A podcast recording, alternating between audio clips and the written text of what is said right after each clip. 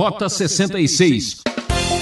E a gente pode ficar perguntando, mas afinal de contas, o que é isso? O que, é que está acontecendo? Será que por causa de um altar vai acabar o mundo? Aqui é Beltrão abrindo mais um Rota 66. E do jeito que as coisas estão, o negócio é colocar o Rota na rua. Hoje o professor Luiz Saião vai mostrar o que acontece quando há mau entendimento. E você já sabe, quem não se comunica, se complica. Tema do capítulo 22 de Josué. Nem sempre é fácil ser compreendido, afinal, comunicação não é o que você diz, é o que os outros entendem. Tem gente que entende, mas não compreende. Tem gente que escuta, mas não ouve. Portanto, peço a sua atenção para essa explicação do professor Saião. Rota 66, hoje estudando o livro de Josué, capítulo 22. Já estamos bem adiantados, quase chegando ao final da nossa jornada aqui no capítulo 22, 22. Não se esqueça e o nosso tema hoje será: Quem não se comunica, se complica. Quando lemos o texto na nova versão internacional da Bíblia, no começo do capítulo 22, vamos encontrar as seguintes palavras: Josué convocou as tribos de Ruben, de Gade e a metade da tribo de Manassés e lhes disse: Vocês fizeram tudo o que Moisés, servo do Senhor, ordenou. Durante muito tempo e até hoje vocês não abandonaram os seus irmãos, mas cumpriram a missão que o Senhor, o seu Deus, lhes entregou. Agora que o Senhor, o seu Deus, já concedeu descanso aos seus irmãos israelitas, como tinha prometido, voltem para casa, para a terra que Moisés, servo do Senhor, lhes deu no outro lado do Jordão. Mas guardem fielmente o mandamento e a lei que Moisés, servo do Senhor, lhes deu. Que ame o Senhor, o seu Deus, andem em todos os seus caminhos, obedeçam aos seus mandamentos, apeguem-se a ele e o sirvam de todo o coração e de toda a alma.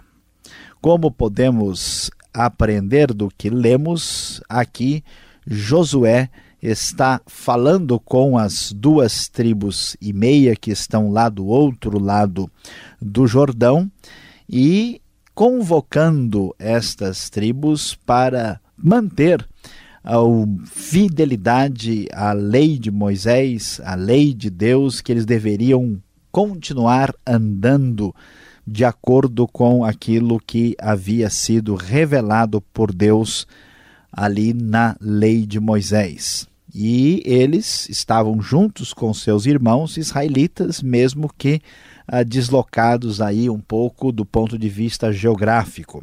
No versículo 8, nós vamos encontrar o texto quando Josué abençoa ali a todos e diz: Voltem para casa com as riquezas que juntaram, grandes rebanhos, prata, ouro, bronze, ferro e muitas roupas, dividam com seus irmãos os despojos de seus inimigos. A promessa de Deus havia sido cumprida, a conquista estava estabelecida e definida, e eles agora estavam ah, comemorando aquilo que haviam conquistado, aquilo que haviam conseguido. Ah, no entanto, nem tudo funcionou da melhor maneira possível, da forma que se poderia esperar. O texto prossegue e diz: Quando chegaram a Gelilote, perto do Jordão em Canaã, as tribos de Ruben, de Gad e a metade da tribo de Manassés construíram um imponente altar ali junto ao Jordão.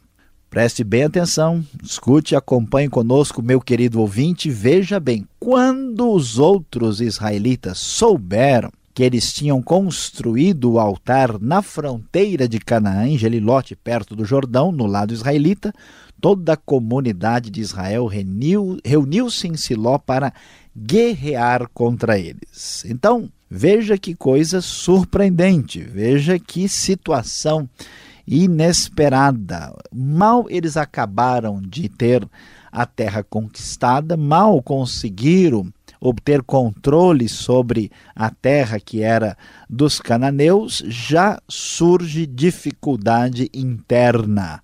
Os membros da tribo, das tribos, das duas tribos e meia da Transjordânia ou da Cisjordânia, constroem ali esse altar, inclusive do lado israelita, ali em Gelilote, na região da fronteira, e isso causa uma grande confusão, um grande problema. E a gente pode ficar perguntando, mas afinal de contas, o que é isso? O que, é que está acontecendo? Será que por causa de um altar vai acabar o mundo? Pois é. A questão é mais séria. Você continue acompanhando conosco para entender ah, o que está por trás de toda essa situação. Quando chegaram a Gileade, diz o verso 15, as tribos de Ruben e de Gade, a metade da tribo de Manassés, disseram-lhes, os israelitas, naturalmente, Assim diz toda a comunidade do Senhor: Como foi que vocês cometeram essa infidelidade para com Deus de Israel?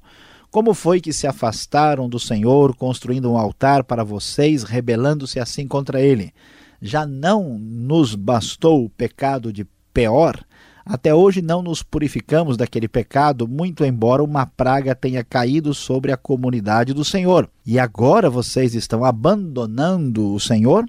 Então, observe que a primeira preocupação é a seguinte: será que as duas tribos e meia da Transjordânia estão caminhando na direção de praticarem idolatria? Observe que a ênfase clara em Josué como também em Deuteronômio, em boa parte desses primeiros livros históricos, é exatamente a, na fidelidade a, de Israel a Deus, num repúdio profundo à idolatria e até mesmo a, no lugar central de adoração que deve ser dedicado ao único Deus.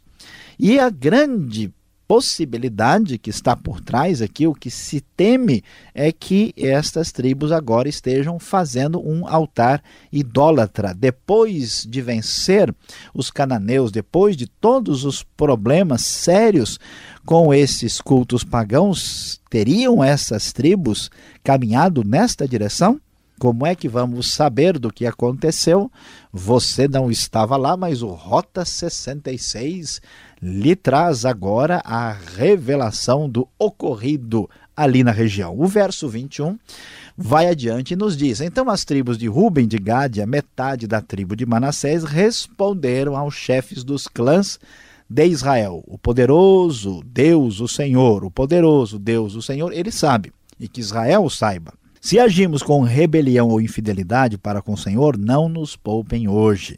Se construímos nosso próprio altar para nos afastarmos do Senhor e para oferecermos holocaustos e ofertas de cereal, ou sacrifício de comunhão sobre ele, que o próprio Senhor nos peça contas disso. Ao contrário, fizemos, fizemos isso temendo que no futuro seus descendentes digam aos nossos: Que relação vocês têm com o Senhor, com o Deus de Israel. Homens de Ruben e de Gade, o Senhor fez do Jordão uma fronteira entre nós e vocês. Vocês não têm parte com o Senhor, assim os seus descendentes poderiam levar os nossos a deixarem de temer o Senhor. É por isso que resolvemos construir um altar, não para holocaustos ou sacrifícios, mas para que esse altar sirva de testemunho entre nós e vocês e as gerações futuras de que cultuaremos o Senhor em seu santuário com nossos holocaustos, sacrifícios e ofertas de comunhão. Então, no futuro, seus descendentes não poderão dizer aos nossos: vocês não têm parte com o Senhor. Então, observe que nesse momento nós vamos descobrir que o problema era de comunicação. Quem não se comunica se complica. Vamos observar claramente aqui no texto. Eles, então, os homens das duas tribos e meia da região da Cisjordânia, afirmam com bastante clareza: olha, nós não fizemos isso com má intenção, nós fizemos esse altar para mostrar que temos relação claramente de unidade com as outras tribos de Israel. Senão, os nossos descendentes, né, os nossos filhos e netos, poderiam imaginar que nós não temos nada a ver com o Senhor. Não estamos construindo um santuário rival. Nós não estamos querendo construir uma espécie de culto paralelo. Isso é muito importante porque a unidade do povo vai depender também da unidade do culto, ou seja, da unidade religiosa. Nós vamos ver os desdobramentos disso na história de Israel, conforme nós podemos observar, por exemplo, mais no futuro, com o caso de Saul, uh, e depois uh, também uh, depois do reinado de Davi e de Salomão, quando há a divisão do reino e esse elemento de concorrência religiosa se manifesta na história de Israel, especialmente depois da divisão entre o norte e o sul. E então o texto prossegue e nos traz mais luz sobre o assunto. Versículo 28 nos diz: e dissemos: Se algum dia disserem isso a nós ou aos nossos descendentes, responderemos: Vejam a réplica do altar do Senhor que os nossos antepassados construíram, não para o holocausto do sacrifício, mas como testemunho entre nós e vocês. Longe de nós nos rebelarmos contra o Senhor e nos afastarmos dele, construindo para holocaustos, ofertas de cereal e sacrifício um altar que não seja o altar do Senhor, o nosso Deus, que está diante do seu tabernáculo. Não era essa a intenção. E então, graças a Deus, a discórdia foi dissipada. O texto do versículo 30 nos diz: quando o sacerdote Finéias e os líderes da comunidade, os chefes dos clãs dos israelitas, ouviram o que os homens de Ruben, de Gad e de Manassés disseram, deram-se por satisfeitos. E Finéias, filho do sacerdote Eleazar, disse a Ruben, a Gad e a Manassés: Hoje sabemos que o Senhor está conosco pois vocês não foram infiéis para com o Senhor, e assim vocês livraram os israelitas da mão do Senhor. Então Finéias, filho do sacerdote Eleazar, e os líderes voltaram do encontro com os homens de Ruben e de Gad em Gileade e foram para Canaã dar relatório aos outros israelitas. Esses se alegraram com o relatório e louvaram a Deus, e não mais falaram em guerrear contra as tribos de Ruben e de Gad, nem em devastar a região onde eles viviam. Os homens de Ruben e de Gade deram ao altar este nome, um testemunho entre nós de que o Senhor é Deus. Então vejam bem que a intenção daquelas duas tribos e meia era a melhor possível, mas faltou comunicação, faltou a compreensão. Quase a sociedade inicial de Israel entra em conflito, em guerra civil, por falta de comunicação adequada. Não se esqueça que quem não se comunica se complica.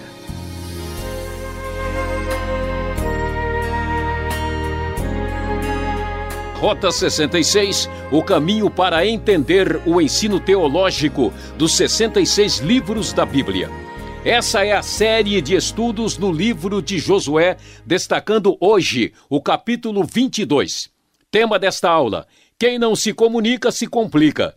Rota 66, que tem produção e apresentação de Luiz Saião, criação e redação Alberto Veríssimo, na locução Beltrão.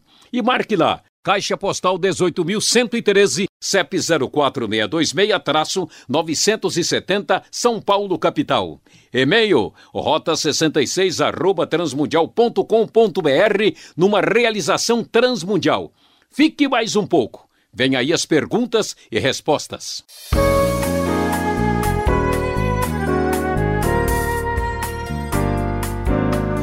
Umas perguntas, uma aplicação dinâmica para o nosso aprendizado aqui na aula do professor Luiz Saião, no capítulo 22 de Josué. E a primeira pergunta é olhando este quadro aí de guerra. Essa reação do povo não é um pouco exagerado demais, justamente com as tribos que são irmãos, que estão indo para o outro lado do rio? Pois é, pastor Alberto, uh, é de fato, olhando assim para o texto, a gente fica até um pouco assustado, né, e, e percebe aí algo que para alguns até vai trazer um certo escândalo, né? Mas como pouca coisa faltou para o pessoal pegar em arma, né? Mas o que, que acontece aqui? Existe uma ênfase teológica muito clara, tanto em Deuteronômio como também em Josué, que é aquela crítica forte contra a idolatria. Né? Vamos lembrar que lá em Deuteronômio o texto diz assim: ó, se o seu irmão, sua pessoa bem próxima, resolver adorar outro Deus, você não tem a pena deles.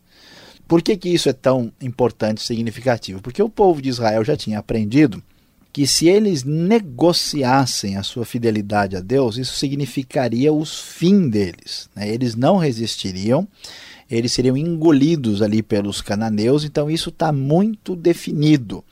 E para uh, lidar com isso, eles precisavam claramente ter uma unidade de culto e uma unidade religiosa, o que passava pela ideia também de um local uh, único para, uh, vamos dizer assim, garantir essa espécie de unidade. E aqui o que acontece é o seguinte: o pessoal está começando a construir um altar lá, a gente não sabe direito o que está acontecendo. Será que eles estão né, criando aí uma outra vertente religiosa? Vão estar separando o povo que nem se uniu ainda e caminhando numa direção idólatra? Isso significa o fim de tudo. Né? Então, por isso eles que depois de muita luta e depois de muitos erros, é interessante eles mencionarem, vocês lembram o que aconteceu em Peor, lembra do Acã, nós não recebemos a ira de Deus, vocês são malucos, vocês vão fazer alguma coisa agora para acabar com a gente, né? Então, a atitude foi assim muito forte em função daquilo que uh, parece ser o perigo aqui e que a gente vai descobrir que depois é um problema de comunicação, né? E reforça mais uma vez a teologia monoteísta do livro de Josué. Não seria então um radicalismo religioso aqui deles? Para a nossa mentalidade, sim, mas a gente não, não pode é, assim entender com profundidade o que isso iria significar naquele contexto. E tem a ver muito com os valores. Né? Quando alguém, por exemplo, briga por causa de petróleo, ou por causa de economia, ou por causa de salário, todo mundo acha justo. Né? Pois é, aqui a questão é mais séria, é a briga por causa da verdade, daquilo que realmente representa o que é mais importante para o povo. E o motivo de eles estarem naquela terra, né? Agora, esse clima de guerra, né, esse quase guerra, do povo de Deus é algo que já podemos dizer assim, não, isso não acontece mais entre a gente, que é isso, bobagem, né? Hoje uma boa conversa, um cafezinho resolve-se tudo. Pois é, pastor Alberto, olha só que coisa complicada, né? O que, que a Bíblia mostra pra gente é que o povo de Deus enfrenta uma batalha em duas frentes. Primeira é a frente externa, né? O povo de Deus no Antigo Testamento corre o risco de ser assimilado, de ser destruído pelos uh, inimigos, eles correm o risco de serem destruídos pelo, pela influência religiosa externa. No Novo Testamento, eles sofrem perseguição. Então, sempre existe uma luta contra o inimigo externo. O problema é que existe a luta interna. Né? A luta interna tem a ver com apostasia, uh, tem a ver com o desvio religioso, tem a ver com o enfraquecimento e o descaso na fé e o problema sério que é a desunião e até o confronto entre os próprios membros da fé. Nós vamos ver, vamos ver que isso é um problema que aparece, né? as suas pontas aqui começam a se manifestar. A gente vai ver isso em Israel, né, na história, vai ver que o reino se divide, que dá uma confusão danada. A gente vai ver no cristianismo, né, já no Novo Testamento, mal começou a igreja, o pessoal já começa né, a se desentender. E olha que coisa complicada, viu? Hoje, então, é impressionante, né? Às vezes você tem uma comunidade cristã vizinha da outra, né? Por causa de uma divisão e falta de compreensão entre as pessoas da mesma fé e que seguem o mesmo Senhor. Infelizmente, isso não é realidade ultrapassada e nós precisamos pensar seriamente porque isso prejudica né, o, a compreensão das pessoas que não conhecem o Evangelho. É, antigamente a gente dizia que dois ou três homens reunidos já daria muita confusão. Mas hoje em dia, pessoa morando sozinha, Saião briga consigo mesmo e ainda foge de casa, né? Pois é, infelizmente. Alguém diz que onde há dois cristãos reunidos, há pelo menos sete opiniões diferentes. A coisa fica complicada. Agora, o culto é a parte, é a chave desse capítulo 22, né? Qual o, o problema do culto em si? Aqui neste assunto, é que gera até um clima de hostilidade? Olha, a história é um pouquinho mais uh, complexa. Veja bem, o povo vai para a terra e começa a ocupar a terra. E há indícios claros de que ah, esse povo ah, começa a cultuar Deus. E eles recebem influência dos cananeus e eles cultuam em lugares diferentes. A gente ouve falar, por exemplo, dos altares nos montes, a gente ouve que eles cultuam a Deus em lugares anteriormente usados pelos cananeus, por exemplo, árvores grandes, que são lugares férteis ou lugares mais altos. Então, uh, como é que esse povo vai se formar como povo se eles não tiverem um culto único e uma direção única? Aí o que acontece? O livro de Deuteronômio e Josué enfatizam bastante isso, o lugar que o Senhor Deus escolher para estabelecer essa unidade. Né? E isso é tão importante que aqui se enfatiza, por exemplo, Siló, e a gente vai ver que a direção dos textos aqui encaminham para mostrar que Deus vai escolher Jerusalém né, e o templo que vai estar lá. Vejam aqui que eles dizem: nós não vamos cultuar a Deus longe do tabernáculo, que o tabernáculo estabelece essa, essa centralidade.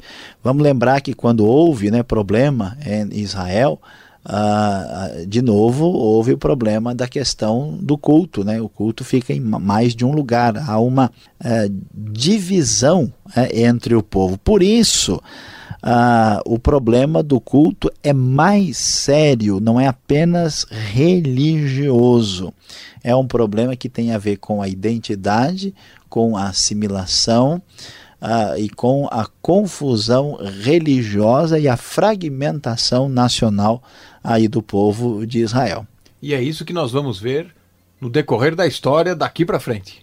Pois é, esse problema de história na história de Israel uh, vai aparecer mais tarde. Eu gostaria de chamar a atenção, por exemplo, vamos lembrar, né, que não vamos lembrar porque nós não aprendemos, vamos né, uh, mencionar, vamos nos preparar, nos né? preparar, daqui a pouco a gente vai chegar lá, quando a divisão do reino, né, o, o Jeroboão que faz, que é o revolucionário que faz a, a, a divisão, a primeira coisa que ele faz é construir dois altares para dizer o seguinte, ó, o lugar de adoração não precisa mais ser Jerusalém, né, não precisa ser mas o tabernáculo vocês podem adorar em lugares uh, aqui, né? não é precisa ser mais o templo.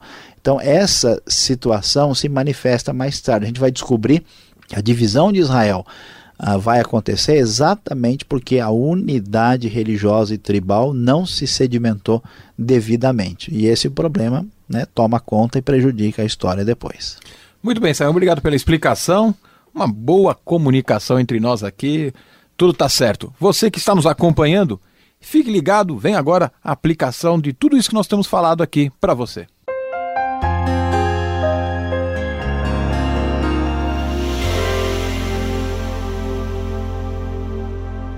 Hoje, aqui no Rota 66, você estudou o capítulo 22 de Josué e descobriu que quem não se comunica se complica. As tribos de Ruben e de Gade e a metade da tribo de Manassés começaram a fazer um altar e tiveram que dar as devidas explicações e mostrar quais eram as suas motivações para não criarem grande problema no Israel antigo. E qual era a grande preocupação que criou toda essa celeuma? Tinha a ver com a unidade do povo de Deus. E a grande lição que nós aprendemos aqui é que a unidade deve prevalecer. Nós temos um Deus único, um Deus que tem somente um plano de salvação, é uma só fé, um só Senhor, um só batismo, e portanto não podemos fazer com que as nossas especificidades, as nossas peculiaridades, o nosso gosto pessoal, o nosso interesse possa prejudicar a unidade, a harmonia dentro do povo de Deus. Aqui o problema foi resolvido. E a pergunta vai para você: como está a sua vida? O seu problema está resolvido? Você caminha na unidade ou você está na contramão do ensino bíblico? Que Deus abençoe o seu coração no dia de hoje. Fim de mais um Rota 66. Na técnica de som, meu companheiro aqui, Paulo Batista, ali sorrindo do outro lado. Até o próximo programa nessa sintonia e horário. Mais informação no site transmundial.com.br. Aquele abraço.